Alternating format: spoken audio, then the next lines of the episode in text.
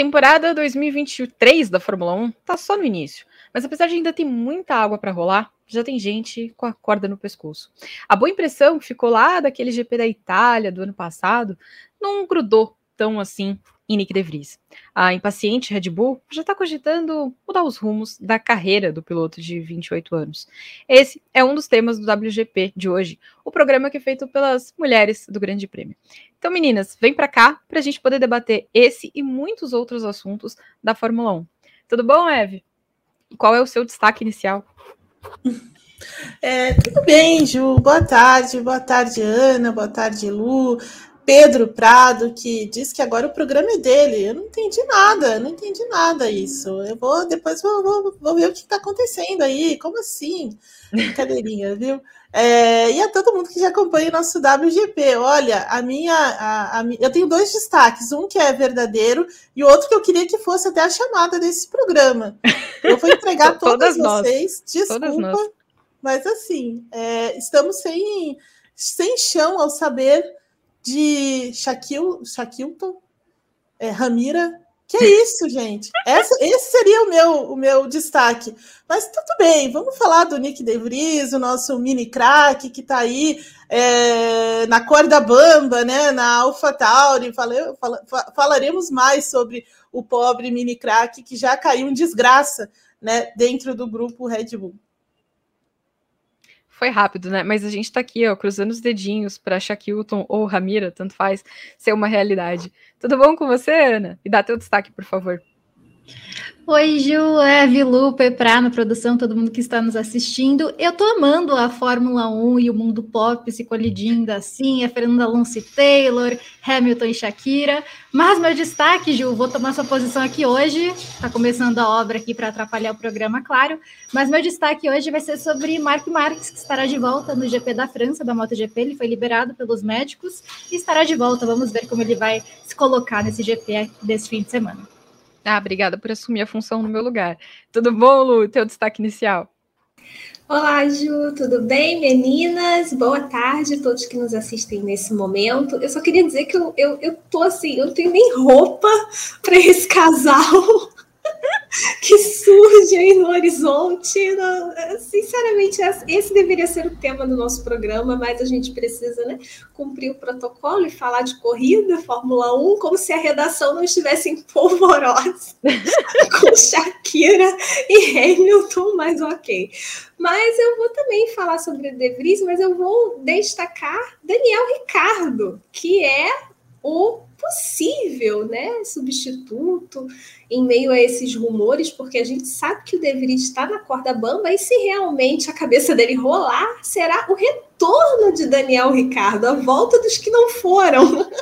e isso vai ser muito interessante da gente acompanhar se realmente acontecer. Mas não se preocupem, porque nós teremos o nosso momento Ego GP ainda nessa atração. Mas antes da gente entrar propriamente dito nos assuntos dessa semana, eu quero voltar ao programa da semana passada, porque as senhoras todas, provavelmente eu também, dissemos que a corrida em Miami ia ser brega. Eve, de 0 a 10, quão brega foi o GP de Miami? Ah, 10, né, Ju? 10. 10 bonito e bem grandão. 10. Tudo que dava para fazer, olha, eles fizeram. Até roubar lá a, a, a, a, frase da Indy de maior espetáculo e coisa e tal, a Fórmula 1 fez. Os caras da Indy estão pistola lá é, em Indianápolis por causa disso tudo, Ju, tudo que dava para fazer, eles fizeram. É, o caça, aquela apresentação, tudo, tudo, tudo, tudo que dava. O capacetinho da NFL, olha, não faltou nada. Ô, Anne, para você, qual foi o auge da breguice? Olha, Ju, dividiu opiniões, mas aquela apresentação dos pilotos, porque nem todos os pilotos têm um carisma, né? Então achei muito sem graça, muito cafona. Eu, é assim, eu defendo muito Las Vegas, porque Las Vegas está permitido ser exagerado, está permitido ser cafona. Mas assim, não precisa ser em todas as etapas dos Estados Unidos. Acho que eles podem selecionar só Las Vegas, já que vai ter o GP de Las Vegas. Mas assim, que é cafona, é uma cafonice, assim, aquela Marina fake, que para mim segue sendo fake não desce, nunca vai descer. Se a Fórmula conseguir continuar com aquilo, nunca vai me descer. Tô com você, a Marina é realmente o ponto alto da breguice. Ô Lu, agora, teve alguma coisa assim que é, foi brega, mas eu até que gostei? brega, mas eu gostei, foi ótimo. Assim, eu acho que um dia a gente vai se acostumar com essa breguice toda do GP de Miami. É, eu confesso que aquela parte do pódio, assim, eu esperava, eu esperava um pouquinho mais do, do ano passado. Eu acho que acabou equilibrando um pouco depois de todo aquele carnaval da apresentação, né? Mas não adianta, Ju, não, não dá para engolir certas coisas, sabe? Certos exageros. Aquela apresentação especificamente não faz sentido nenhum. E o melhor é a Fórmula 1 dizendo que vai adotar isso para outras corridas, essa apresentação, porque aí você imagina esse, esse nível de apresentação num GP da Espanha. Vamos fazer o quê? Uma tourada, gente? Aí chega aqui no Brasil, vão trazer a beija-flor. Ah, não, podia ser a tomatina, pô. Porque assim, não faz sentido nenhum, definitivamente não faz sentido. Porque, por que, que eu estou falando isso? Porque eles sempre pegam uma característica cultural e exageram, né? Fazem daquilo é como se fosse a representação do país e fica muito caricato. Assim, para mim, aquela abertura foi muito caricata. E eu fico imaginando o que, que eles vão inventar até o final do ano. Olha, o meu motivo de reclamação favorito foi o George Russell dizendo que não, porque a gente fica muito tempo no sol. Como se ele corresse com uma sombrinha né, né, durante a prova, mas tudo bem. Agora, ainda sobre o GP de Miami, foi, por incrível que pareça, a corrida com mais ultrapassagens em 2023, com 52. Na Arábia Saudita foram 35. Na Austrália, 32. No Bahrein, 22. 22, né? E no GP do Azerbaijão, foram só 18. O Ev, o que, que esses números revelam sobre a temporada 2023 da Fórmula 1? Tá péssima, né, Ju? Péssima. É, poderia começar tudo de novo. Então, gente, vamos, vamos esperar aqui a galerinha se, se, é, se entender de novo com seus carros, aprender a entender o que está acontecendo, aí a gente começa de novo. Não, é. É assim, é, de fato, a temporada tá. A qualidade das corridas está muito ruim, né? Nessa temporada. É, e, e, é o reflexo do que a gente está. É, esses números são o reflexo disso. E, e também traz, a, a, traz à tona uma discussão sobre o regulamento, né? Porque é muito, muito desse problema da falta de, de ultrapassagem está ligada diretamente ao, ao regulamento, né? E aí não tem nada a ver, por exemplo, com o fato da Red Bull estar tá muito à frente de todo mundo. Na verdade, é, os carros apresentam agora é, os mesmos problemas que apresentavam é, dois.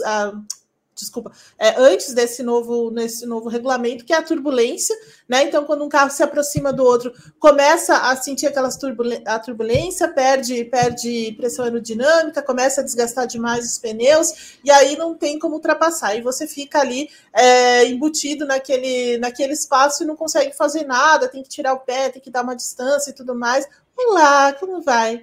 é, e tudo mais. Gostei, Já teve uma ultrapassagem no WGP de hoje, tá, gente? Exatamente. Tá, e nem precisa do regulamento novo. Eu, eu quero nem tem asa claro dinâmica, nem nada. Exato.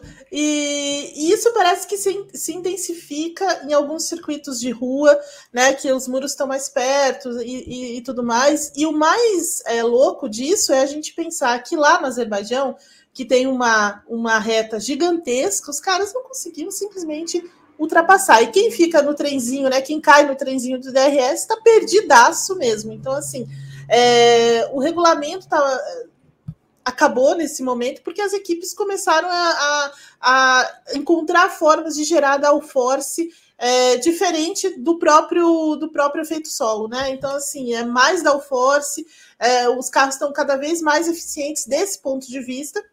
E aí acabam as ultrapassagens. Então a gente pode colocar muito desse problema de, é, da, da, falta das manobras, a falta da, né, desse agito maior na, no regulamento de fato. E olha, a Fórmula 1 tinha como perdão, tinha como, como objetivo acabar com o DRS. Imagina, sem asa móvel. E essa é a verdadeira procissão.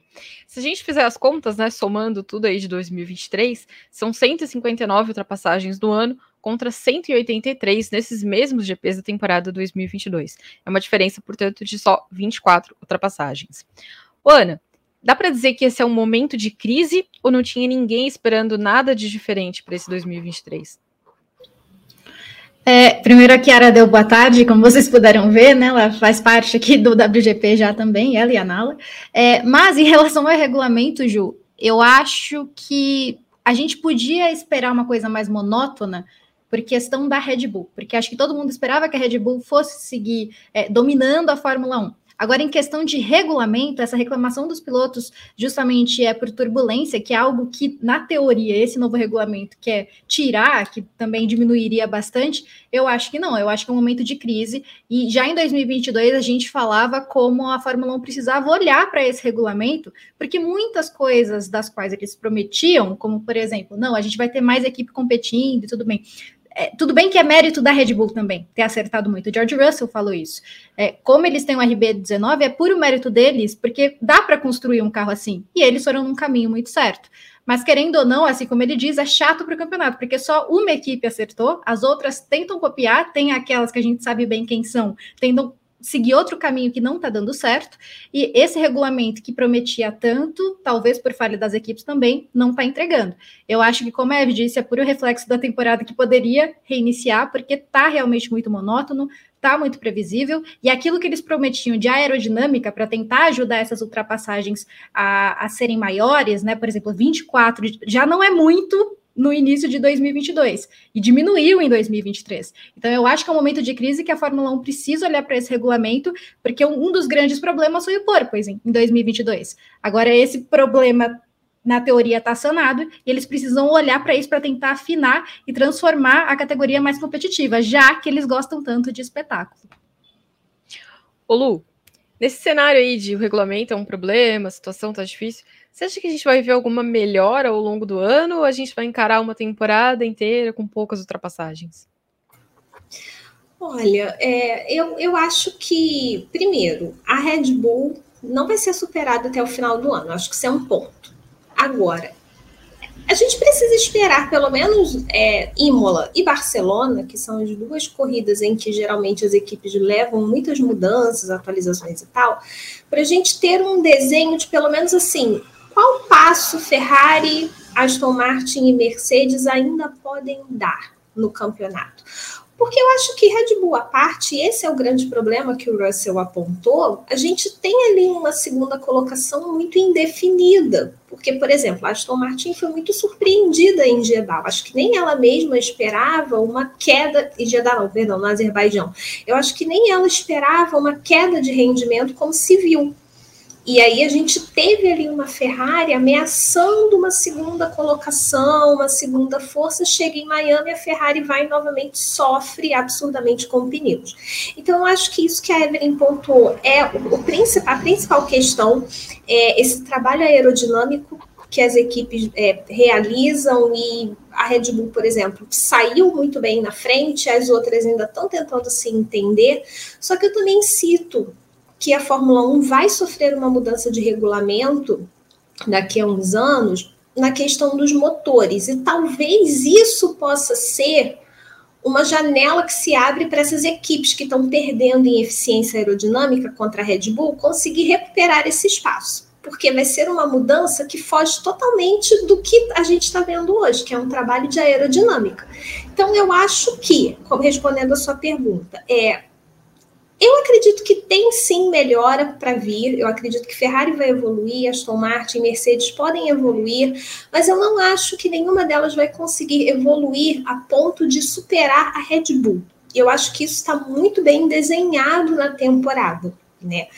E sobre as ultrapassagens, que é esse tema que a gente está debatendo agora, por exemplo, Miami foi uma corrida que teve muitas ultrapassagens, mas o problema é onde essas ultrapassagens estão acontecendo. E isso não é o que interessa para o público, porque o público quer ver a disputa pela vitória. No momento que você tem o cara que larga em nono, e você já sabe que na, antes da vigésima volta ele vai brigar pela vitória, isso acaba perdendo o interesse. A pessoa realmente fica, ah, que coisa, né? Verstappen de novo. Mas para trás teve alguma coisa, para trás teve alguma briga, teve alguma disputa e tal. Então, assim, eu acho que, de certa forma, ele funciona, só que ele não funciona para aquilo que realmente interessa, porque as equipes mais ricas, elas acabam sempre prevalecendo, são sempre aquelas que vão estar na ponta, né? E hoje a Red Bull é a que tem a vantagem. É verdade. Antes da gente mudar de assunto, vou pedir para você deixar seu like, compartilhar o vídeo, se inscrever no canal, mandar mensagem, mandar pelos amiguinhos, até pelo correio, pode mandar para onde você quiser, mas compartilhe esse vídeo, porque como diz a Eve, a gente precisa espalhar a palavra desse programa, não é mesmo?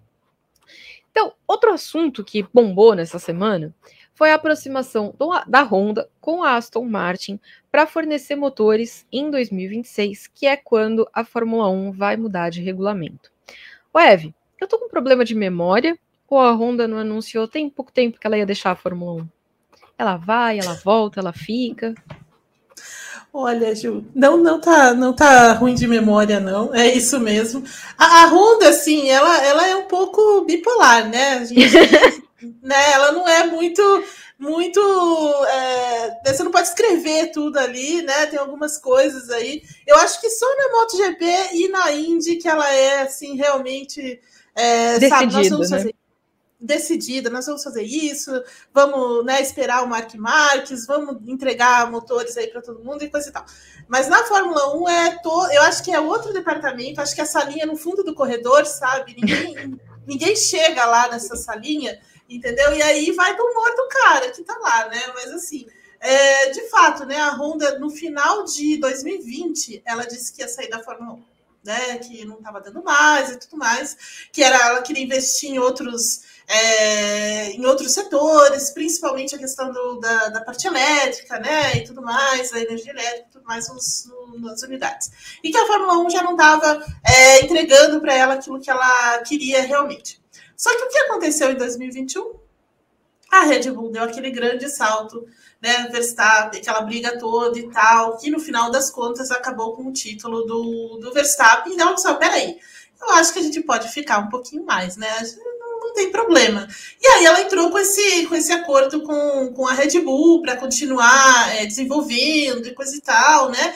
É, e aí, quando a FIA é, determina a, a nova configuração de motores para 2022, para 2026, né? Quando você vai ter uma basicamente eles vão simplificar o motor e abrir um pouco mais para os combustíveis é, sustentáveis e tudo mais. Então, dentro desse cenário, a Honda falou: opa, pode ser que a gente vá ficar assim. Então, agora mudou a configuração, o cenário, pode ser interessante e tudo mais. A questão da Honda, na verdade, é para quem ela vai fornecer motor, né? Porque a, a Red Bull já fechou um contrato enorme com a Ford.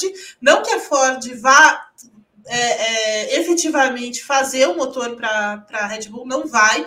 É, na verdade, é a própria Red Bull que vai fazer, vai desenvolver e, e, tudo mais, porque é o sonho antigo da Red Bull, só que ela precisa precisava de tutu, né? E o tutu vem da Ford que vai usar isso como, a, como um, uma troca né? De, de, de experiências, e no final das contas é só marketing, mas a Red Bull precisava desse investimento para poder também desenvolver o motor. Então aí a Honda ficou sem, sem espaço né, na, na Red Bull. E para onde eu vou? Né? Então, se não estou não na, na Red Bull, para onde eu vou? Bom, aí você tem Ferrari, Mercedes, é, essas equipes, Renault, né, Alpine, Renault, essas equipes não dá, né? Porque, imagina, Renault, Honda, não dá. Ferrari, Fica Honda, confuso, né?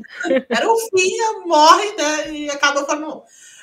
Aí sobra o quê? A McLaren, Opa, lembramos de alguma coisa na McLaren, né? Não faz muito tempo, GP, motor de GP2 e tudo mais, e coisa e tal. Tem a Williams, que é uma boa opção, e tem a Aston Martin, né? Só que a Aston Martin, o que está me intrigando tudo isso, é justamente o, o motor de GP2, né? O criador Porque... da alcunha, né? Exato, exato. Está lá Fernando Alonso brilhando como nunca na Aston Martin e de repente a Honda faz esse approach aí, que é aí chegar lá na, na, na, na, Aston Martin, e eu fico pensando o que, que o Alonso está pensando sobre isso, o que a própria Honda pensa sobre isso. Aí que entra a bipolaridade também da, da Honda, né? Será que ela perdoou o Alonso? E tudo bem, né? Beleza? Ou será que 2025 vai ser a última temporada do Alonso? isso também, né? Se a Honda viu o vídeo do tio das flores, né, certamente eles perdoaram, né? Porque quem não vai gostar de um homem que sai por aí cheirando orquídea, gente? Pelo amor de Deus.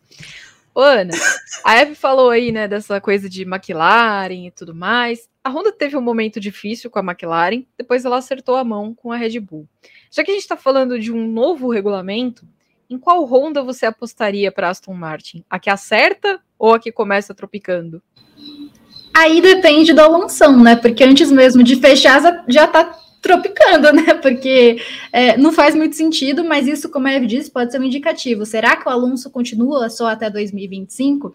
E é lógico que tanto a Aston Martin quanto a Honda, elas têm olheiros ali. Pelo menos é que a Honda ela vai entrar quando um novo regulamento vai ser imposto. Mas a Aston Martin em 2023 surpreende todo mundo, né? Então, eu acho que a Honda também talvez queira comprar essa ideia da Aston Martin de fazer da equipe do Lawrence Stroll uma equipe vitoriosa, uma equipe campeã da Fórmula 1, assim como a Red Bull sempre teve isso nos anos que dominou com Vettel, e depois nos anos é, que queria voltar a dominar na, na época de dominância da Mercedes. Nossa, dominar, dominância, enfim. Mas eu acho que eles também têm essa esperança que vai acontecer, porque, como a Eve disse, eles anunciaram a saída da Fórmula 1 em 2020, e eu acho que ninguém esperava uma Red Bull acertar tanto no último ano, ali nos 45 do segundo tempo, de mesmo regulamento, em que a Red Bull bateu de frente, muitas vezes estava à frente da Mercedes. Então, eu acho que isso é um pouco da esperança da Honda, que é bipolar, a gente nunca entende o que a querida quer, mas eu acho que essa esperança na Aston Martin, como a Eve disse, o grid é muito restrito. Então, tem Williams, tem Aston Martin, tem essa McLaren, né, que já tem esse histórico. Então, acho que a, a Aston Martin, até pelo investimento que talvez ela tenha, por ser ali, tá, estar buscando, como eu disse, ser uma campeã, querer continuar na Fórmula 1 e vivendo esse bom momento com Fernando Alonso, eu acho que é o que a Honda busca também para 2026. A ver como vai ser o desenvolvimento da Aston Martin nos próximos anos, né? Se foi apenas um lampejo extraordinário, como está tendo, ou se vai continuar surpreendendo, tendo investimento e tendo interesse em continuar na Fórmula 1, porque como o Gabriel Curti sempre fala, é um bilionário que está ali. Se ele quiser sair, é muito fácil para ele. Então, a ver como isso vai seguir. Mas a gente precisa também entender a da Honda, né? Se foi só também, ah, eu quero, mas depois não quero mais, mas de fato ela vai estar no grid. A ver se vai ser realmente com a Aston Martin. Ô Lu, considerando esse cenário das opções que restam para a Honda, a Honda me parece ter na Aston Martin um bom caminho. Agora, se a gente olhar o inverso, você acha que a Honda é a melhor opção para a Aston Martin?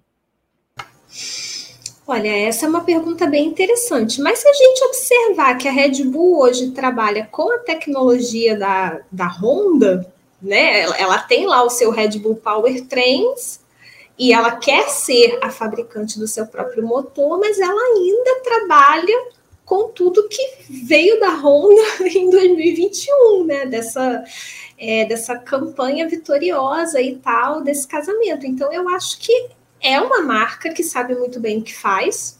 Então, eu acredito que sim, eu acredito que é um nome forte, eu acredito que é um nome importante. Eu acho que pode ser um caminho interessante para Aston Martin, até porque a Aston Martin também quer seguir, digamos assim, um caminho próprio na Fórmula 1.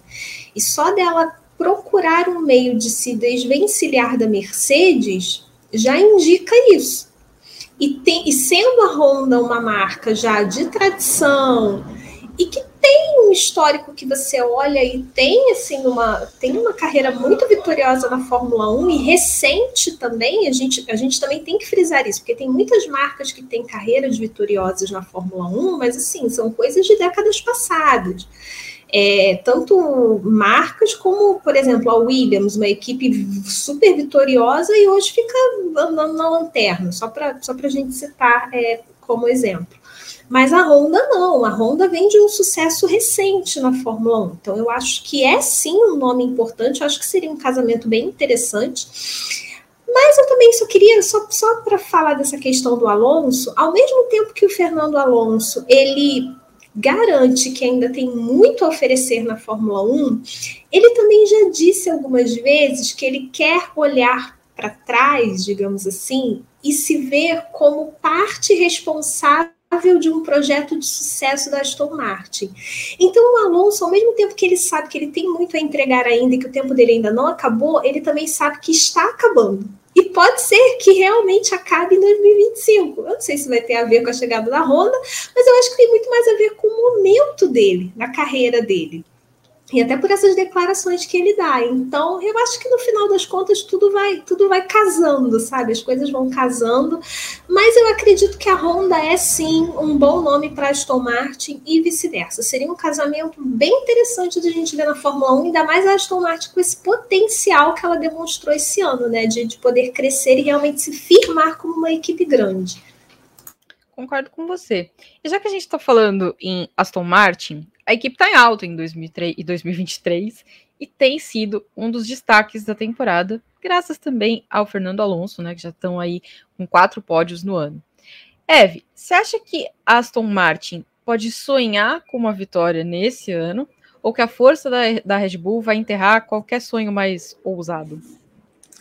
Olha, Ju, é, eu acho difícil uma vitória genuína da, da Aston Martin, sabe? Chegar em uma pista e dominar desde do começo, ou ter uma. É, você lembra em 2021, quando a, a, a McLaren ganhou o GP da, da Itália, em que ela dominou e tudo mais, e aquilo foi muito genuíno? Só se for uma coisa muito assim, sabe? E eu não vejo isso acontecendo agora, porque a Red Bull está muito forte, né? Então, assim, a Red Bull é forte em todas as pistas, né? Então, pistas de rua, é, autódromo, pista mais ou menos é, seletiva, assim, então ela não tem problema, né? A, a, Red Bull, assim, ela, ela encontrou problemas por outras razões, né? De repente, uma, um erro dos pilotos, como foi o que aconteceu em, é, como foi que aconteceu em Miami, né? O Verstappen erra na classificação, aí vai lá para trás, aí precisa se recuperar e coisa e tal. Então, assim, nesse sentido, sabe? É, a, o domínio de fato da Red Bull é muito grande.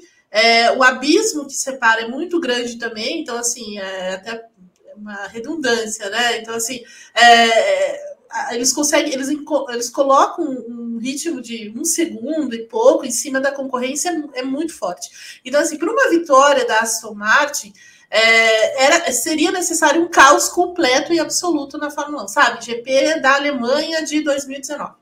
Isso seria o, né, a, a Red Bull errando a, a, a asa, é, os, o Verstappen saindo na lama, coisa desse sentido, assim, para abrir caminho para uma vitória da, da Aston Martin, sabe? Senão as coisas vão ser muito difíceis, porque nesse ano está acontecendo uma coisa, por exemplo, que não estava acontecendo no ano passado, que é o dia que o Verstappen não consegue vencer, o Pérez vence. Né? Então isso não aconteceu no ano passado, né? Então assim, e nem no, nos outros anos, né? Então assim, quando o, o cara que está ali, no, que é o segundão, vence quando o primeiro não consegue, ou tem algum problema, aí que a coisa está muito difícil, né? Então, assim, eu só vejo de fato uma vitória da Aston Martin numa situação muito especial, assim, numa corrida completamente atrapalhada, numa coisa muito fora da, da curva mesmo. Mas, é, e aí ela vai vencer porque ela vai estar tá ali esperando, a Alonso vai estar tá só esperando dar o bote, sabe? Então ele tá ali é, e, e, vai acontecer, porque ele nesse momento ele ainda é o único que se aproxima um pouco mais é, dessa, dessa Red Bull, tanto em classificação quanto em corrida e coisa e tal.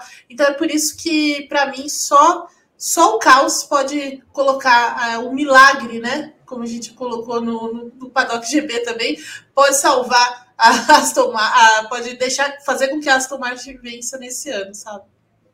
Me contem aí no chat quem tá na torcida, né, para Aston Martin conseguir achar um jeito de cortar as asinhas da Red Bull. Ô, Ana, o Mike Crack, que é o meu sobrenome preferido de chefe de equipe, ele pregou que é importante manter os pés no chão nesse momento, que não pode encarar o pódio como uma coisa normal e tudo mais. Se a gente tirar a Red Bull da equação, né, já que a Red Bull tá tão à frente, quem é uma ameaça para Aston Martin nesse momento? Olha, Ju, é como a Lu disse, eu acho que a, a, segunda posição abaixo, né? Porque é mais ou menos a primeira posição da Fórmula 1, porque a Red Bull vive a Fórmula Red Bull, né? Então é mais ou menos como se o resto disputasse. Porque é muito, tá muito inconsistente ainda Ferrari, Mercedes. Eu nem coloco muito a Mercedes, mas coloco mais a Ferrari e Aston Martin, eu diria. E eu acho que é exatamente o que a Eve falou. Se alguma coisa muito circunstancial acontecer com a Red Bull, se a Red Bull tiver um dia de Ferrari, de cometer uma ferrarada, eu acho que há a chance de Fernando Alonso vencer. Porque assim como foi a discussão do Paddock GP, na minha opinião, o Alonso ele disputa com o Verstappen de, de melhor piloto do ano até aqui. Porque, assim, o Verstappen, ele tem o carro dominante, ele é um piloto excelente, ele realmente está tirando tudo do que o carro é capaz de fazer. Mas o Alonso também está tirando tudo do que é capaz do carro fazer está sendo consistente. Se você vê Pérez, Alon se você vê Pérez e Verstappen, o Alonso ele sempre vai estar tá ali para tentar alguma coisa. É o, ele conquistou em Miami o quarto pódio de cinco etapas da Fórmula 1 2023. Então é um piloto muito consistente que ele está fazendo dele. Eu acho que hoje é, é o o máximo que a Aston Martin consegue fazer. A Red Bull ela está muito à frente.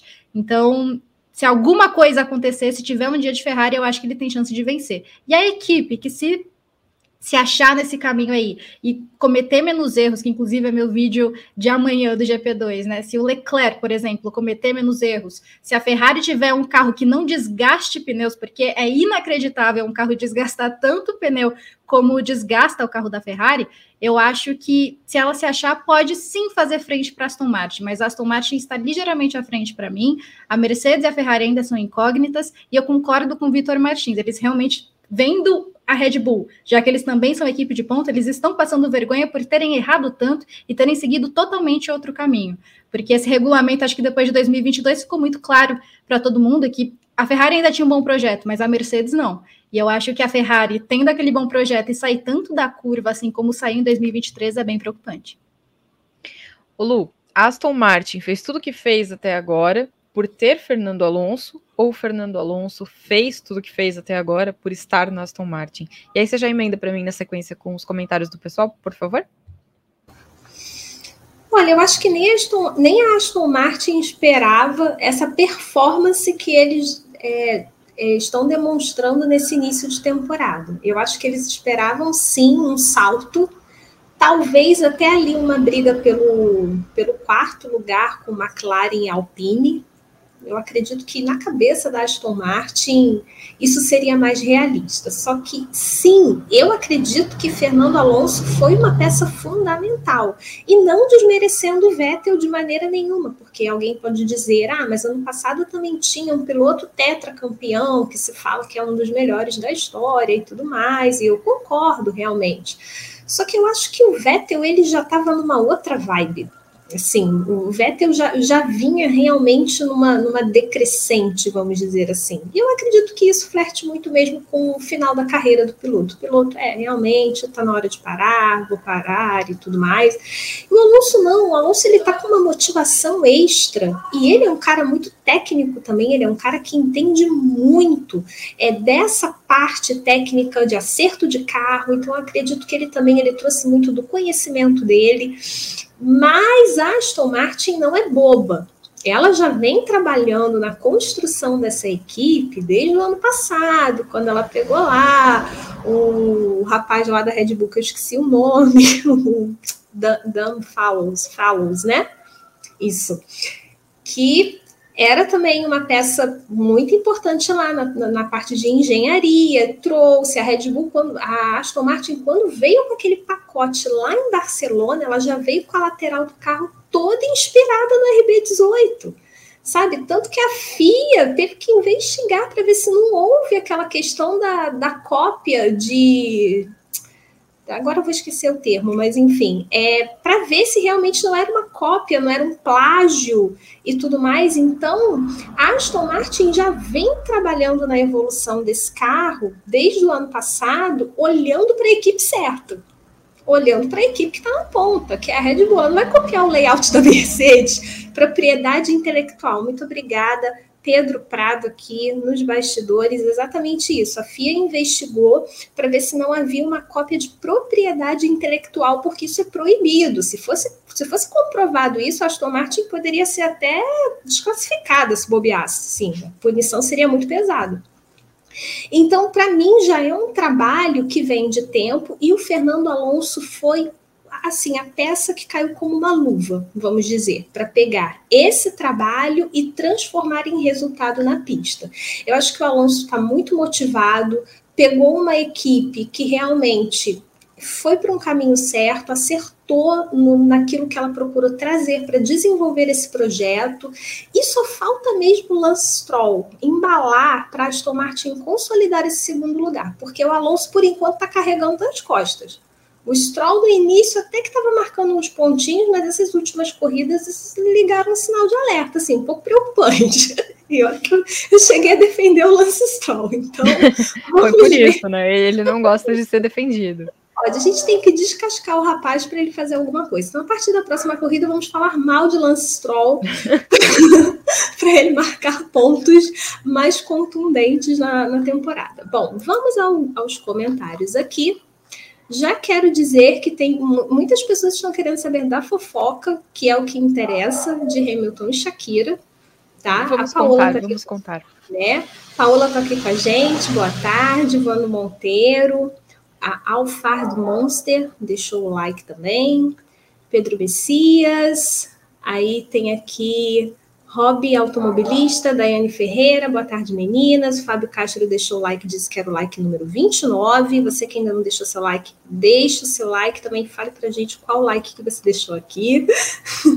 A Daiane Ferreira falou que Shakira e Hamilton realmente é o tema do dia. Quem liga para De Vries, concordo plenamente, mas a gente tem um protocolo a seguir, né? A gente tem que falar de carro aqui, fazer o quê? Não queríamos, mas Aí Mas tá. a gente tá pressionando pelo Ego GP, viu, gente? A gente sim, quer sim. muito. Sim, o Vitor Alternativo disse que Miami foi a breguice extrema, foi nota 10 no quesito breguice extrema. Hobby Automobilista falou que dava nota zero porque foi um brega ruim. Não foi um brega nota 10, como seria Falcão cantando o hino nacional no GP do Brasil. Olha, eu acho que a geração de hoje nem sabe quem é Falcão. Mas se a gente, gente mostrar, elas vão entender. A gente precisa Não, ter essa experiência dele cantando o hino nacional. Sem dúvida, sem dúvida. Aí a Paola. Ó, pensa assim, Lu, a gente cai da Isa pro Falcão. Ia ser assim. Hum, cara. Olha. Pois é, né? A Paola gostou da ideia da Beija-Flor em Interlagos. Concordo. Qualquer escola de samba seria sensacional. Mas não teria que ser uma escola de samba paulista? Isso aí seria um belo pega para capar. Isso aí. Olha, olha o duelo. Estou, estou que, esse é um duelo que eu gostaria de ver aqui. Mais interessante é... que a Fórmula 1. Chame Gabriel é Curti para o Gabriel Curti dar, dar o palpite é. carnavalesco. Eu vou, eu vou ligar para ele e vou perguntar. ele vai colocar São Clemente, que eu sei, né? Que é a dele. Viu? Agora que ele está muito carioca, né, Gabriel Curti? Então, eu acho seria um duelo, um duelo interessante esse. Ou então a gente monta um bem bolado, né? Monta uma escola única com um pouquinho de cada. Aí tudo bem. Que nem, que, que nem que estava no, na, no, no EPRITS de São Paulo, Ju. Também pode, tinha um, um pódio ser, lá. Ah, é verdade, um pódio. Um pódio da, alegórico. É, foi um carro aí. Disseram. E vocês aí falando sobre a, a Fórmula 1, que, que vergonha. Gabriel Curti apareceu nos comentários, Lu. Olha, Aí, ó. Gá, Gá, Gá colocou aqui uma corrida que mudou de nome para GP de SP, GP de São Paulo, né? Não aceitaria beija-flor, infelizmente. É, é então, verdade, é, né? É, é, um porém, né? Porque agora não é mais GP do Brasil, agora é GP de São é. Paulo. No GP de São Paulo sim. tem que chamar a escola de samba de São sim, Paulo. Sim. A gente tem muitos comentários aqui. O Asi Representações falou: vocês estão perfeitas, melhor comentário do mundo, motor do mundo motor atual. Parabéns, muito obrigada. É, o Geraldo Nunes tem como a Mercedes chegar a brigar pelo título ainda ou o Red Bull já é campeão? só, só, nos sonhos do Toto Wolff. a Mercedes tadinha vai ser jantada com farofa pela Red Bull. Pois, pois é, aí a gente tem aqui. É, o Vander Monteiro da Silva falando 2026, Alonso estará de muletas, não estará mais no grid. Que isso? No momento que passa um caminhão aqui na, na rua. Né? Inconformado também com o Alonso de muletas. Exato. Aí a gente tem aqui o Vitor Alternativo, marca de motor demais para a equipe de menos. Seriam Ferrari, Mercedes, Alpine, Honda, Ford, Audi. É isso mesmo, né, Evelyn? São seis, seis montadoras no momento confirmadas para 2026, certo? Sim, sim, seis, seis, seis montadoras. Isso aí. Incluindo mas é a Ford, né? Mas a Ford é, exato. Mas é interessante porque, como a gente vai ter uma mudança de motor, pode ser que isso traga algum artifício para a categoria, já que vai ser assim, uma. A gente já teve a guerra de pneus na Fórmula 1, que, que, que uma vez, inclusive, foram, foi justamente essa questão dos pneus Michelin versus Bridgestone que tirou a Ferrari do topo e trouxe a Renault que teve uma mudança ali de regulamento que foi no ano que o Alonso foi campeão. Então, assim, quando você tem uma marca, uma fornecedora, mais fornecedoras diferentes, isso pode criar um artifício, pode criar um fator para tirar a Red Bull do topo. Eu acho que essa é a aposta. Então, preparem-se, porque a gente vai ter pelo menos mais dois anos aí de domínio de Max Verstappen. Aqui, vamos lá. Gente, tem muito comentário. Gente, muito obrigada. Muitos comentários mesmo. Provavelmente eu não vou conseguir ler todos os comentários agora.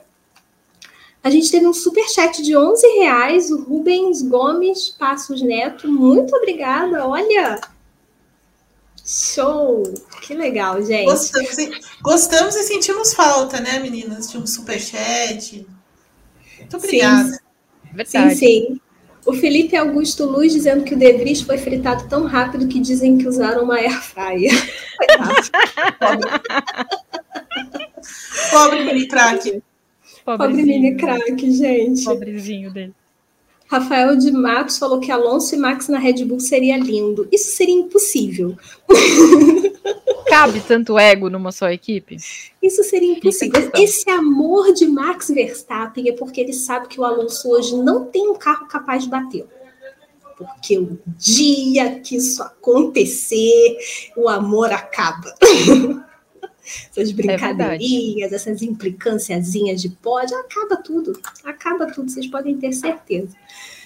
Gente, eu vou encerrar por aqui por enquanto, senão a gente vai tomar muito tempo. Mas assim, eu quero agradecer a todos que estão na audiência. O Rodrigo Berton está aqui também, dizendo que está com saudades do WGP. Também estamos com saudades de você, B. Caio Heidrich, será que é assim que se pronuncia seu nome?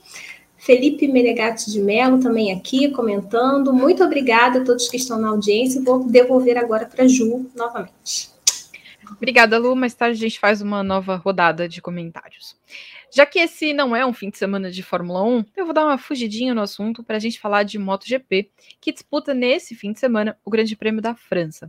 A grande novidade, claro, fica por conta da volta de Marc Marques, que estava ausente desde o GP de Portugal, quando ele fraturou um dedo da mão da mão direita, claro, porque né, a desgraça nunca é pouco, então tinha que ser na mesma mão do braço que deu tanto problema. Mas agora ele tá de volta. Ué, chama um pouquinho a atenção que dessa vez a paciência tenha reinado, né? Não teve aquela mesma pressa, foi uma lição aprendida. Parece que sim, Lu, é, Ju, perdão. Parece que sim, parece que sim. Mas eu tenho minhas dúvidas, sabe? Eu acho que tiveram que convencer, assim, sabe? Não foi tão fácil, não. Eu, eu não sei. É, me parece que não foi. Acho que você também tem essa impressão, né? De que, olha, veja o que aconteceu, vamos com calma, e todo mundo falando, o pai, o irmão, a mãe, não sei quem, a, todo mundo ali, os médicos, né? para tentar acalmar o, o Marques. Então, espera, respira um pouquinho, depois vai. É, eu fiquei surpresa, de fato, quando ele é, falou sobre isso já algumas semanas, né? Que é, iria esperar um pouco, vamos ver, ainda não dava para voltar na Espanha, vamos tentar né, é, ouvir os médicos né, antes de Austin não dá para voltar na Espanha, talvez né, na, na França. Então, assim, é um outro Marques. Talvez realmente a, a lição tenha sido, é, tenha sido importante, né? E ele aprendeu com isso, porque de fato ele perdeu aí algumas é, né, temporadas, né? Não foi uma temporada, foram temporadas, né? Por causa desse é, da, da, forma, da má, da, da, má maneira como eles trataram da, da, desde quando ele caiu lá em 2020. Então, assim, eu acho que ele aprendeu essa lição, mas não acho que foi tão fácil não convencer ele a ficar fora da, da, da, é, da moto. Até ele, ele poderia ter feito teste, né, lá em Jerez e não fez. Eu fiquei, eu fiquei surpresa, eu confesso, mas eu acho que alguém aprendeu a lição e alguém aprendeu a convencê-lo mais do que isso, viu, Ju? Olha, fica quietinha aí, vamos esperar, vamos esperar, sabe, é, curar direitinho para depois voltar e aí, e aí vai, viu? Vai ver, trancaram ele em casa em Madrid. Mas eu achei muito curioso que ele, ele contou que ele ouviu três equipes médicas diferentes. Então vai ver, ele estava só tentando alguém que falasse: vai lá, filho, vai, vai para o abraço. Mas então... aparentemente ele não encontrou. Ô, Ana, a gente viu a Honda vencer uma corrida em 2023 com o Alex Rins no GP das Américas, que era uma coisa que ninguém imaginava. O que, que a gente pode esperar da Honda agora com o Mark Marques? Então, Ju, é, eu também acho que ele estava esperando a validação de alguém, aí ele viu que ninguém deu a validação, então ele decidiu esperar mais um pouquinho. Mas eu acho que essa vitória do Alex, do Alex Rins com a LCR anima bastante, porque quando o Mark se afastou em 2022, ele até pegou a Honda numa situação diferente, estava ainda pior do que a gente esperava, mas ele conseguiu surpreender com os resultados, ele sempre tinha, lógico, pés no chão, dizendo que voltava a se adaptar a moto depois daquela quarta cirurgia, mas ele voltou muito bem. Então eu não espero menos disso do Marques, porque eu acho que a gente sempre tem que colocar o sarrafo lá em cima, por mais que ele esteja voltando também de uma outra lesão no mesmo braço direito, eu acho que tem que manter os pés no chão, mas eu não espero menos do Marques. Eu acho que a MotoGP, ela entrega o que a Fórmula 1 está pecando, que é competitividade, por mais que a gente tenha um Francesco Banhaia muito bem com sua Ducati, é, essa vitória do Alex Rins, por exemplo, é uma coisa que talvez, se a gente pensasse lá no início da temporada, jamais estaria no bolo ali dos palpites. Então, eu acho que isso é muito interessante. Quando a gente tem o Mark Marques no grid, como disse um dos comentários, tudo muda. A ver como ele vai voltar depois dessa lesão, porque uma lesão na mão também é muito prejudicial, se você pensar. É, espero que ele caia menos e, se cair, pelo menos tente cair do outro lado para não lesionar mais ainda esse braço. Mas eu não espero menos de Mark Marques. Eu espero que ao longo da temporada ele tenha pelo menos bons resultados com essa ronda na medida do possível. E que ele não derrube mais ninguém, né? Que também é Por importante. Porque importante. o coitado do Oliveira. O, o, Oliveira, aliás, coitado, alguém precisa achar onde está o alvo nele e dar um jeito de tirar aquilo de lá. Porque tudo acontece com o Miguel Oliveira. Outra novidade desse fim de semana é que saiu a decisão né, sobre a punição. Então, o Mark Marques tinha sido punido com uma volta dupla por ter derrubado né, o Miguel Oliveira lá em Portugal. O texto dizia que ele tinha que cumprir na Argentina, para onde ele não foi por causa da cirurgia, e aí fizeram um remendo, né? O painel de comissários achou que tudo bem fazer um remendo na punição. Aí a Honda entrou com um protesto, e aí estava demorando, mas agora o, a corte arbitral da FIM decidiu que a punição não vai ser aplicada. Lute, surpreendeu essa decisão? Me surpreendeu a demora para interpretar um texto, né? Porque olha, é ah, mas é porque o texto de advogado é muito difícil. Na, na primeira vez que eles soltaram um texto de advogado, o Peprado teve que me ajudar a entender a, a situação. Então é por isso que ah, não dá para entender. Ah, sim, sim. Não, mas eu falo com relação ao que eles mesmos escreveram, né? Não, peraí, deixa eu pegar isso. E é, né, gente? A gente botou a Argentina aqui, né? Deu ruim, então. Tão óbvio, assim. Aí a gente ainda passa tanto tempo falando mal da FIA e vem a FIM e apronta uma dessas. É, é, eu vou te dizer que eu concordo com a anulação da punição por conta dessa bagunça eu acho que o Marques deveria ser punido e ele deveria cumprir a punição quando ele voltasse, porque eu acho que realmente o que ele fez é, é uma situação muito perigosa. O Oliveira também se lesionou. A gente teve depois uma situação envolvendo o Quartararo, que foi do mesmo jeito, coisa e tal. Só que aí você já tem o conserto da maneira como a punição é escrita. E eu acho que por isso é que a Honda tinha de fato um caso e eu acho que houve sim uma justiça nesse termo, porque, ó, peraí, o que estava escrito lá é que eu teria de pagar na Argentina, eu não fui para a Argentina. Então, meu querido, então você não, não tem mais punição nenhuma para pagar. E, enfim, agora você aprenda a escrever punições daqui para frente. Então, eu acho que foi justo por esse ponto de vista mas ao mesmo tempo é injusto porque por causa da maneira como isso foi escrito, o Marques escapou de uma coisa que ele merecia. Ele merecia essa punição. E ele mesmo falou isso, é importante a gente frisar aqui. Ele mesmo disse: "Eu aceito a punição, eu mereço a punição". Só que essa punição não vai existir por uma por culpa da organização da MotoGP. E isso é uma coisa grave, né? Eu espero que daqui para frente isso realmente tenha servido de lição e que não aconteça novamente. E ele voltou a repetir isso hoje, né? Que, que ele não tinha problema com a punição, que ele tinha aceitado e estava tudo bem. Sim. Mas que eles não podem simplesmente voltar atrás. Ué, a gente tem visto algumas polêmicas né, em relação a decisões de punição. Você acha que falta um pouco de profissionalismo nessa questão de arbitragem do esporte a motor? Olha, Ju, sem dúvida, as federações internacionais não vivem uma boa fase. Né? Então, assim, nem a, nem a, nem a FI, nem a, a, FIA é, não, não conseguem entender o próprio regulamento, fazem aí, é, escrevem é, coisas que depois, não, como assim, né? E tudo mais, aí fica com vergonha, né? Imagino que o cara que escreveu é, Argentina lá deve estar. Tá, putz, deu ruim.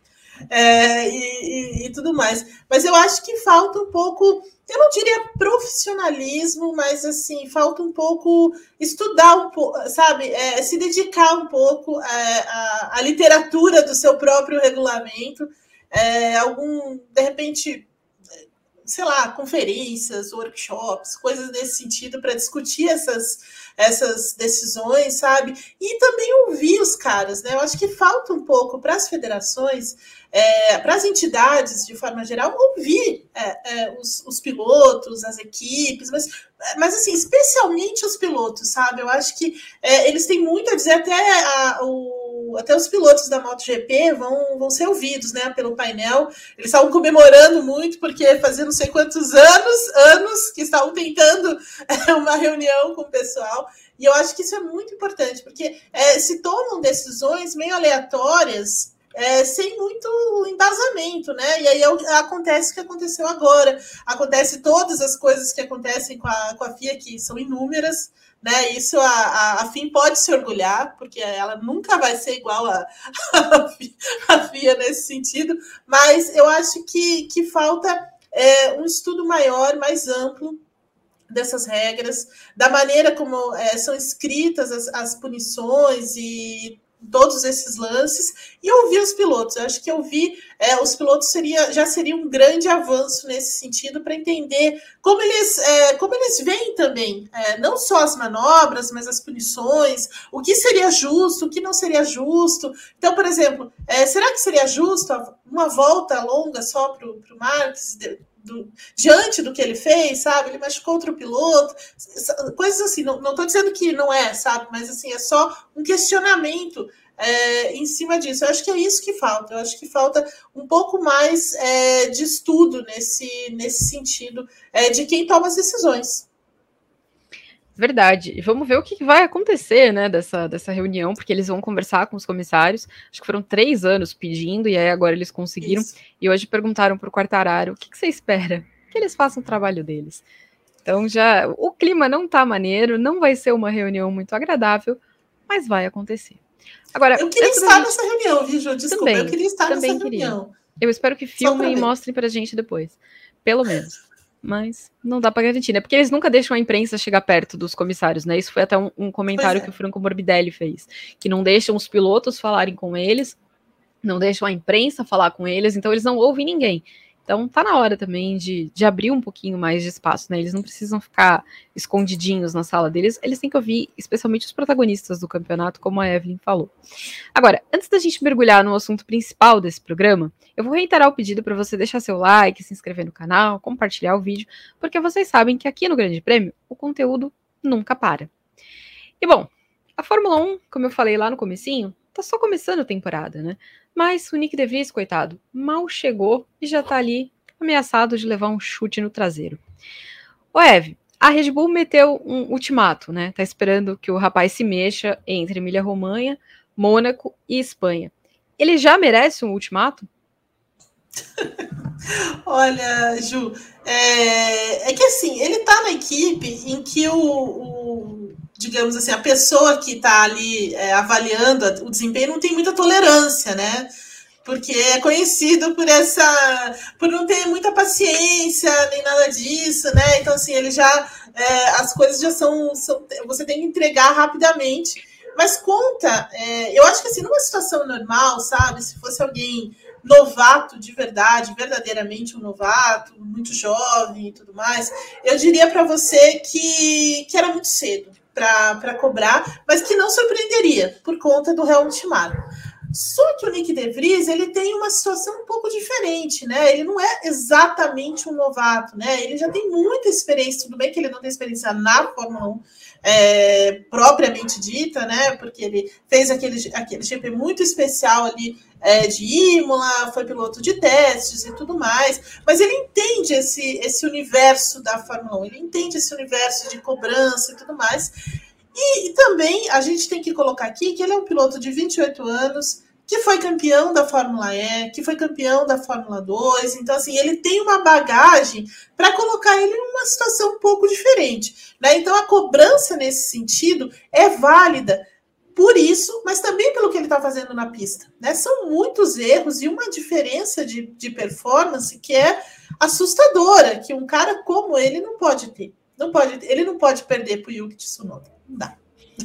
Simplesmente não dá. Não dá para ele terminar a corrida atrás do Logan Sargent. Não dá, sabe? Então, assim, tem coisas que você que, que ultrapassam essa, essa barreira, sabe? De você ter tolerância, de você aceitar algumas coisas, alguns erros e tudo mais. Mas há erros que um piloto como ele não pode cometer.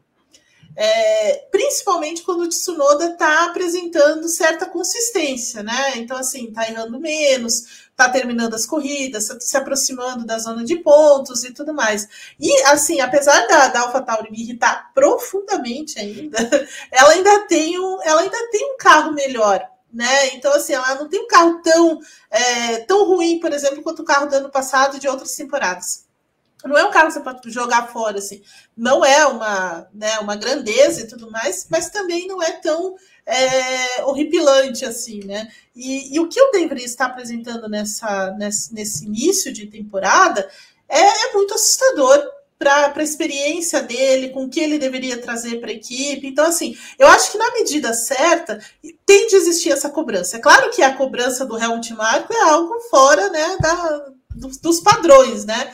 Então ele vai dar ultimato, ele vai falar e coisa e tal, porque faz parte é, dele, mas tem de existir uma cobrança. Eu acho que a cobrança é válida, sim, é, para um cara como o, o Nick DeVries para a função que ele foi, né? Para a chance que ele teve ali na equipe e para o trabalho que ele tem que fazer lá dentro. Ana, o De Vries chegou na Fórmula 1 depois de se destacar naquele GP da Itália ali, substituindo na Williams.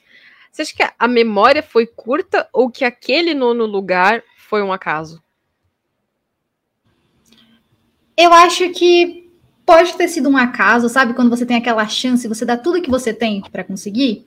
Eu acho que pode ter sido um acaso, e eu concordo muito com a Eve, mas eu discordo em um ponto também, porque eu acho que o De Vries ele realmente está entregando muito pouco, e por isso que a, a você pensar naquele GP da Itália e ver o que está acontecendo hoje é muito estranho, é muito absurdo mesmo. Ele já é um piloto, como a Eve disse, que ele tem mais idade, ele tem mais experiência, ele já rodou por vários lugares e tudo mais. É, mas eu acho que essa cobrança e esse ultimato, antes mesmo do segundo semestre da Fórmula 1, acontece mais pelo fator AlphaTauri e pelo consultor da equipe ser o Helmut Marko. Porque se a gente pensar, por mais que o carro da AlphaTauri não seja tão terrível quanto no ano passado, ele ainda assim é pior do que em 2021. O carro da AlphaTauri em 2021 era muito melhor do que é hoje. E o Tsunoda não teve essa cobrança, porque o Tsunoda também não começou a temporada tão bem, o Gasly nossa, ele gira, ele fazia o que a gente não imaginava que uma AlphaTauri pudesse fazer e o Tsunoda estava atrás. E eu acho que o que pesa, talvez, para o De Vries, e talvez pese de verdade ou pese só para os holofotes da mídia, é ter um Daniel Ricardo é, ali na, Alpha, na Red Bull, no universo Red Bull, e ter um Daniel Ricardo com tanta influência sobre o, o universo Red Bull. E eu acho que isso é mais azar do De Vries do que realmente esse ultimato tão cedo na temporada. Não estou defendendo, eu realmente acho que ele deveria mostrar mais. Assim como o Mick Schumacher deveria ter mostrado mais no primeiro semestre de 2021, o Tsunoda, o Mazepin, que, né, por outras, questões, outras questões, mas, eu acho que... coisa demais, Ana mostrou coisa demais, né? Foi coisa muito, demais. Ju. Eu acho que o time dele ali na terceira etapa já estava ótimo da, de 2020. Não precisava nem ter entrado. É, mas eu acho que essa é a, é a situação do De Vries. Ruim para ele, porque certa forma, esperava-se mais dele, justamente porque ele chegou para, na teoria, liderar a equipe e a certa consistência quem está tendo é o Tsunoda, e também azarado por Helmut Marko ser o cara que manda ali, pelo menos uma parte da equipe, e também tem o Daniel Ricardo com esse nome forte, e que se realmente acontecer dele ir para uma AlphaTauri, não tem ainda mais nada a ver com o que o AlphaTauri está fazendo na Fórmula 1, porque ter o De Vries já sai da, dali da motivação da equipe, que é desenvolver jovens pilotos. Agora, colocar um Daniel Ricardo numa AlphaTauri, aí o conceito da equipe se perde totalmente. É o jovem, pouco experiente. O jovem Daniel, Daniel Ricardo. Ricardo. Ô Lu, três corridas para se salvar. De Vries tem futuro na Fórmula 1? Olha, primeiro que eu acho que essas três corridas aí é um pouco de exagero. Acho que é mais é um terror do Helmut Marko. Não sei, né? A gente, a gente tem na história recente da, da, da categoria é mais ou menos a mesma coisa acontecendo, né? O Gasly sentiu o peso da mão do Helmut Marko, o álbum. Então, assim, não é surpreendente, não seria surpresa a gente ver isso acontecendo com o Nick De Vries, mas eu ainda acho que parece ser mais um terror assim para cima dele do que, do que qualquer coisa se essas três corridas vão ser suficientes para ele, é, no mínimo, andar no ritmo do Tsunoda, porque, como, como a Evelyn falou, ele, ele não pode andar atrás do Tsunoda pela carreira que ele tem, não é o que se espera dele. Vamos ver, a expectativa é que ele ande melhor, porque são pistas que ele conhece, a AlphaTauri prepara atualizações, assim como todas as outras equipes, então há uma expectativa, pelo menos, de uma melhora do Nick De Vries, e, e essa melhora seria ele andar no ritmo do Tsunoda. E assim, o Tsunoda já pontuou duas vezes, e nas outras três ele chegou em décimo primeiro. Ele, ele, ele tá certinho com, esse, com essa charanga na mão, sabe? Ele tá conseguindo fazer. Ele tá conseguindo ser consistente. Ele até falou sobre isso, que ele espera ser consistente, mas marcando pontos e tudo mais. Eu acho que conta muito da experiência dele também. É, porque já, é, já não é nada, não é nada, já são os aninhos aí de Fórmula 1. Agora, só para só poder fechar o comentário sobre o Nick De Vries, eu fui uma das pessoas que eu defendi o De Vries na Fórmula 1, não porque eu acho o De Vries um piloto excepcional, mas porque eu acho que ele ter uma chance na Fórmula 1 seria uma justiça por ele não ter tido oportunidade quando ele foi campeão da Fórmula 2. Da mesma maneira como eu acho que o Piastri tinha que ter tido uma chance na Fórmula 1 no ano passado e o Drogovic deveria estar no grid esse ano. Isso, isso é outro assunto, né? Isso é uma outra questão. Então, é só para só fechar porque realmente eu acho que sim, foi válido ele ter essa oportunidade. Agora depende dele continuar, segurar essa oportunidade. Me surpreende ele estar andando tão mal. Me surpreende muito, eu não esperava. Eu acho que, como, como, como você falou com a Ana, foi, foi muito circunstancial, foi uma combinação de fatores, ele, ele andando bem com a Williams lá na Itália. Eu acho que teve, teve sim um pouco de circunstância, é, teve um pouco de circunstancialidade, mas diante do, do que se esperava de um piloto experiente, eu acho que ele foi bem. Eu acho que ele foi muito bem, ele conseguiu pontuar e é isso. Fez o dele e conseguiu a vaga. O que está acontecendo esse ano é que é totalmente inesperado. É muito inesperado, então, ainda que ele perca essa vaga, também né, não, não fez a parte dele. E o Ricardo está aí doido para voltar para o grid. Bom, se rodar, provavelmente é o Ricardo que vem. Eve, você acha que o Ricardo daria um jeito na gloriosa AlphaTauri ou o carro também tem alguma limitação? Ah, então, eu acho que o carro tem muita limitação. É, não acho que o Daniel Ricardo vá é, entrar e automaticamente andar, colocar a AlphaTauri muito mais à frente do que o Tsunoda está fazendo, sabe? Porque o carro, obviamente, tem essa limitação, então é, não vejo muito, muita, muito, muita saída para isso. A minha única questão é realmente a Alpha Tauri estar com o Daniel Ricardo na equipe. Isso, isso me pega um pouco, né? Porque a, a, o fato do Nick De Vries estar na equipe também me pega mais ainda, porque é, a razão de ser da AlphaTauri é ela abrigar pilotos jovens, pilotos da, da, da do programa da, da, da Red Bull, ou gente jovem ali, promissora, que o Helmut Marco, de repente, falar, ah, talvez esse cara aqui possa, possa entrar. É claro que o, o, o próprio programa tem os seus problemas, né? E muito causados pelo Helmut Marco, né? E, outros pelos caras mesmo, como é o caso do Dan Ticton, por exemplo, do que esse aí totalmente descabeçado, né? É, o, Yuri, o Yuri Vips, que perdeu a chance, né? Por conta é, de outras questões. Então, assim, o, o próprio programa está meio defasado e acho que o, o Helmut Marko também está meio sem, sem paciência com esse programa. Mas o fato é que a, a, a, perdão, a AlphaTauri, ela está completamente descaracterizada, né? Ela não está é, exercendo a, a, função dela ali, e acho isso muito perigoso também para o grupo Red Bull, no momento em que a, a, própria Red Bull discute, né, a nova novo conselho da Red Bull e tudo mais, discute a existência dessa equipe. Né, o investimento nessa equipe. Então, acho ainda mais problemático colocar o, o, Daniel Ricardo lá, mas acho que eles não vão ter muita chance. E é interessante que o Daniel Ricardo é, esteja é, nesse, nesse, nessa órbita aí e tudo mais, porque inicialmente todo mundo achava que talvez ele fosse substituir o Pérez, né?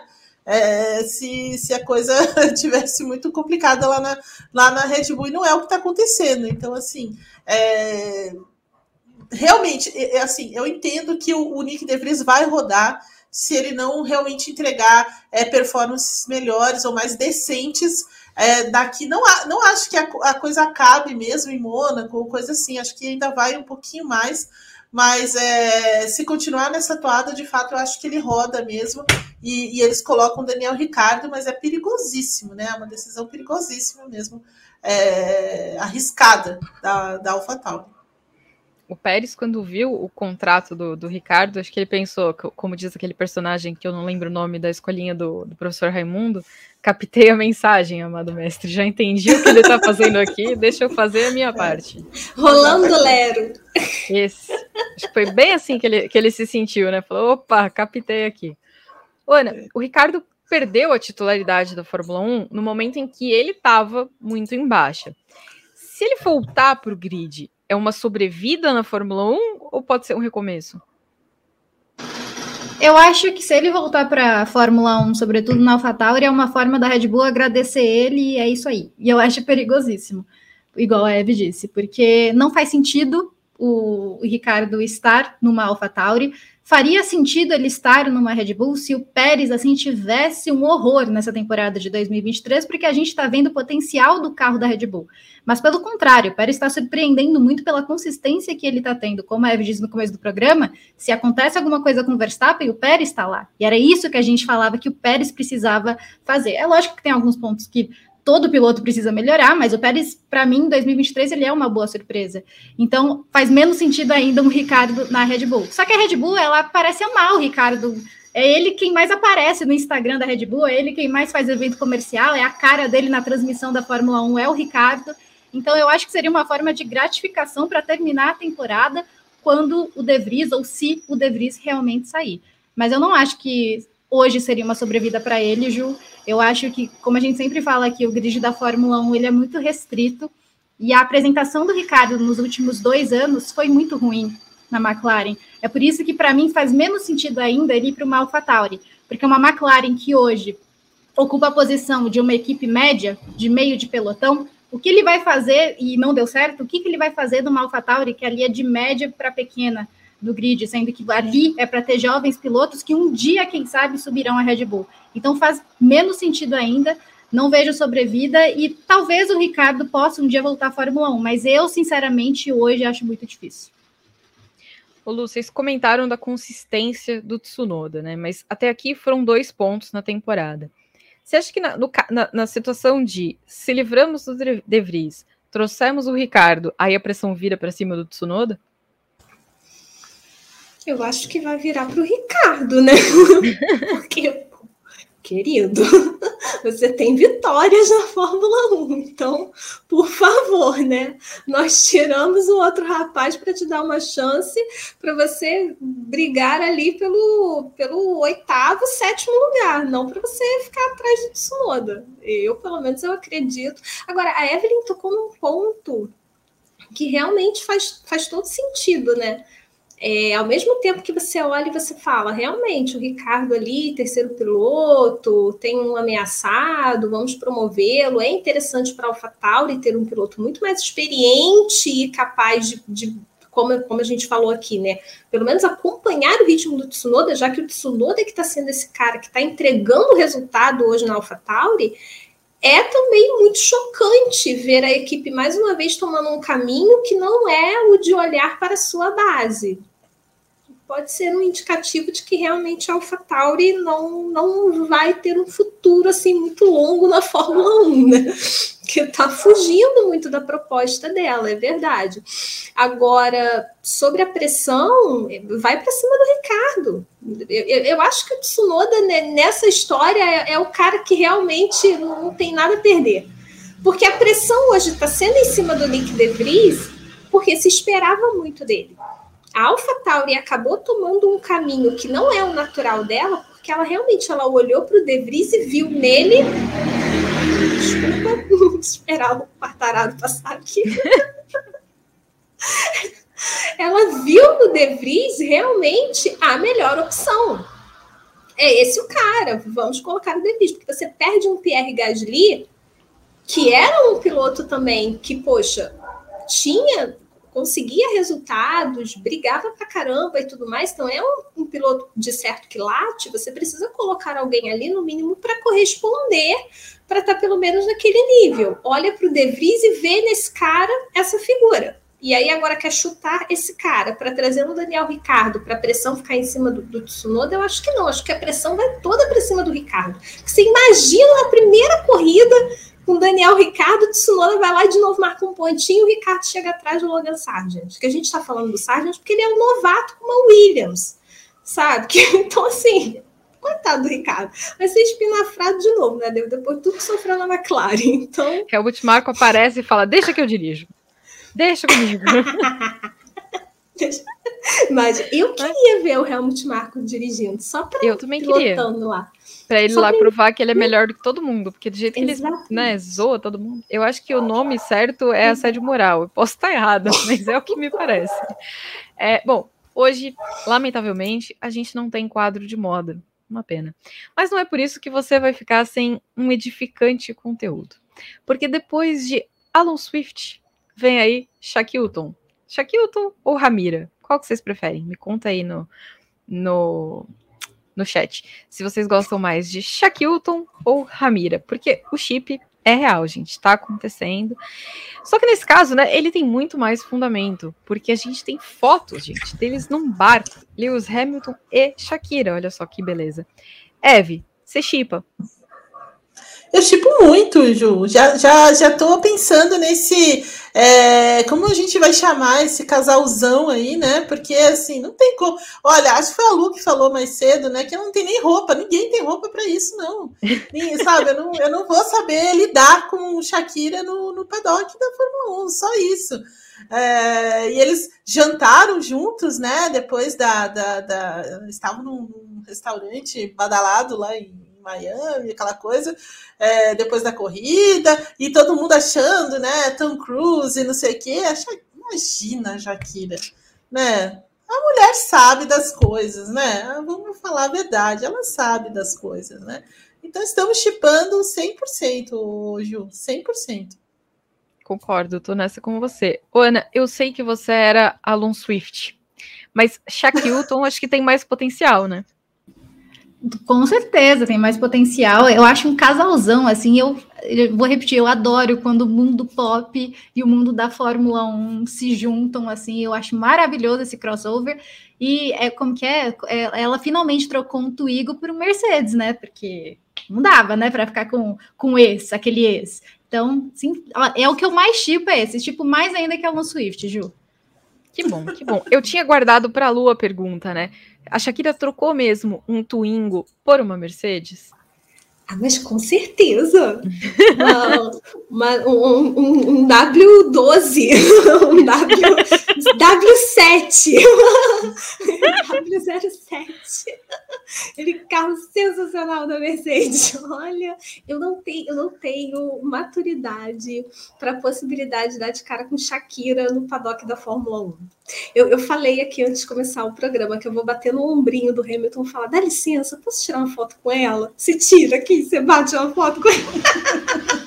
Ninguém vai querer saber do Hamilton, é todo mundo querer saber só da Shakira. É sensacional. Amo, Inclusive, amo. eu acho que foi na semana passada, né, que a gente estava falando aqui do clipe de Shakira com o Rafael Nadal. A gente está super esperando para que o Hamilton também participe de um clipe, tipo o do Rafael Nadal, que foi o clipe de Gypsy. Então, por favor, Shakira, faça esse convite. Nosso Pedro Prado tá lembrando que a Shakira vai virar brasileira também, porque todo mundo sabe que esposa, né, de brasileiro também fica nacionalizada. Então, é um jeito. É o poder sul-americano, enfim, bombando.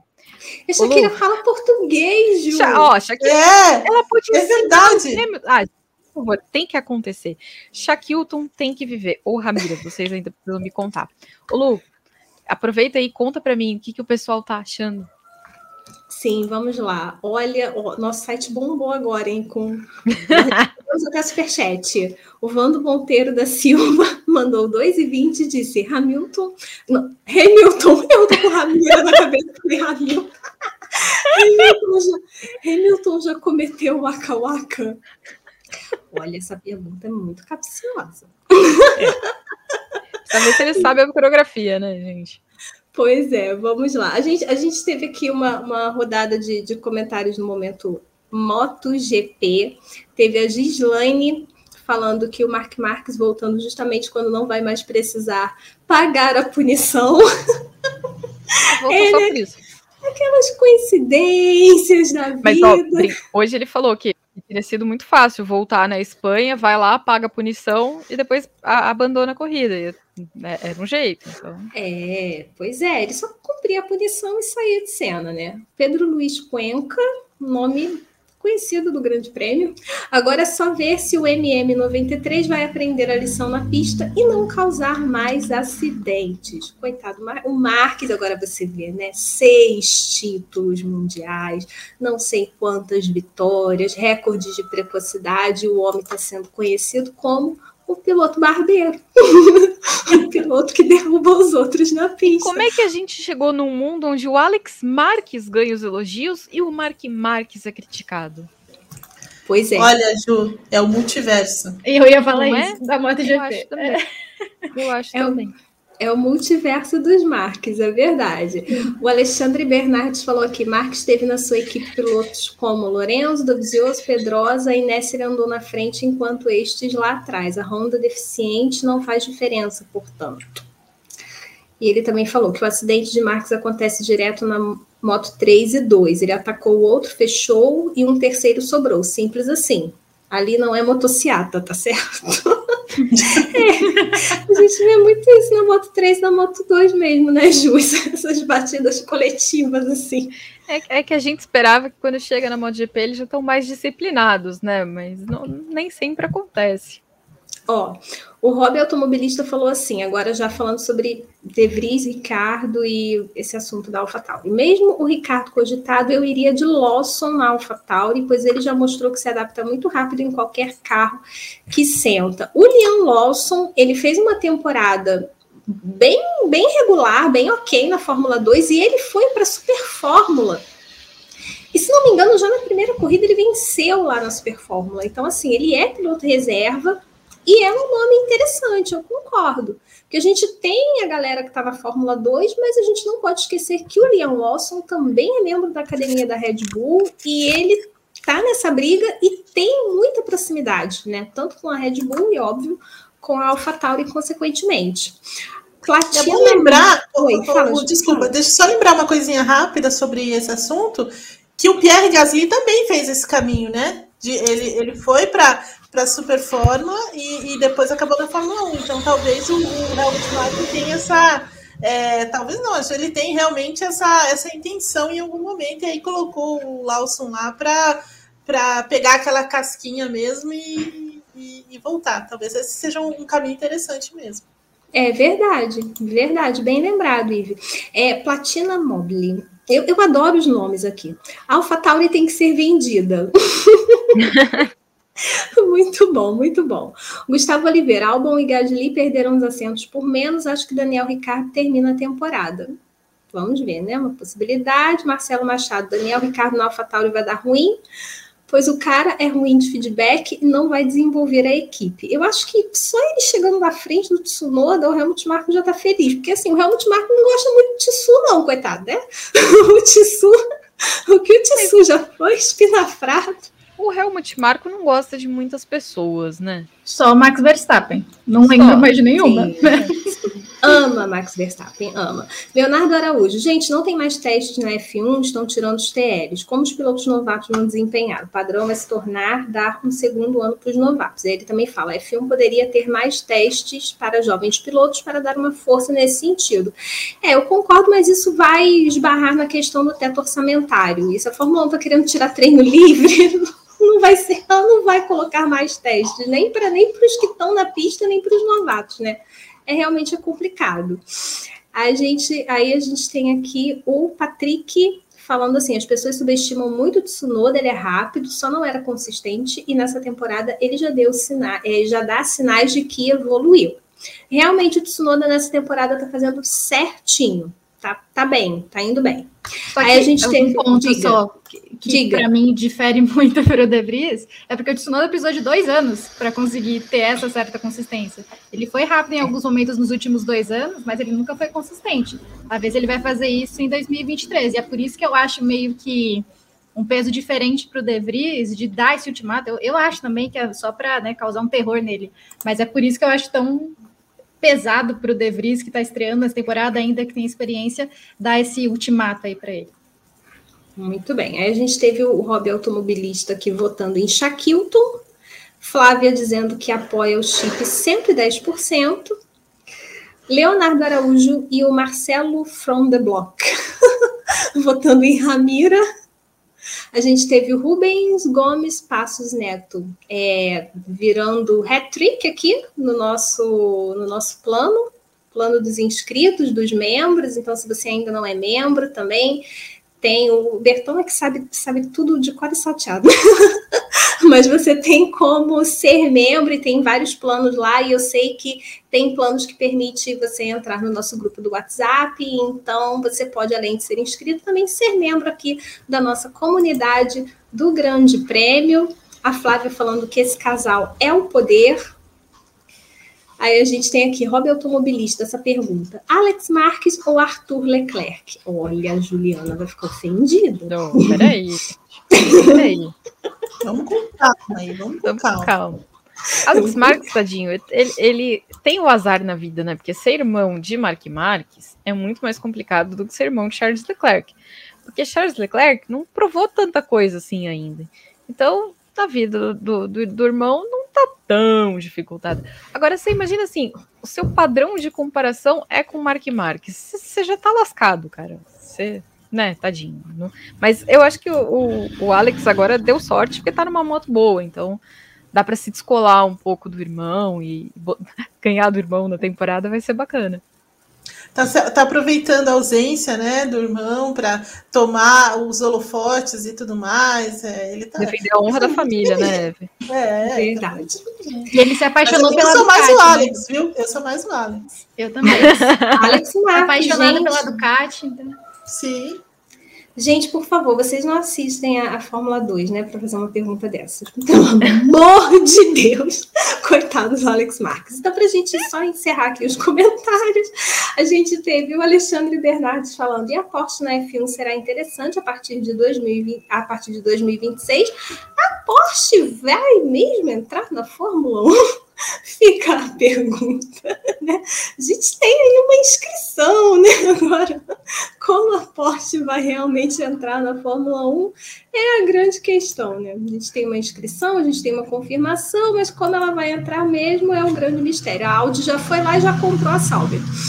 O Marcelo From the Block falando aqui que os, ó, Os nossos, os nossos espectadores são sensacionais. Planos Retrick Grand Chelem dão acesso ao grupo dos assinantes, onde só tem fofoqueiro.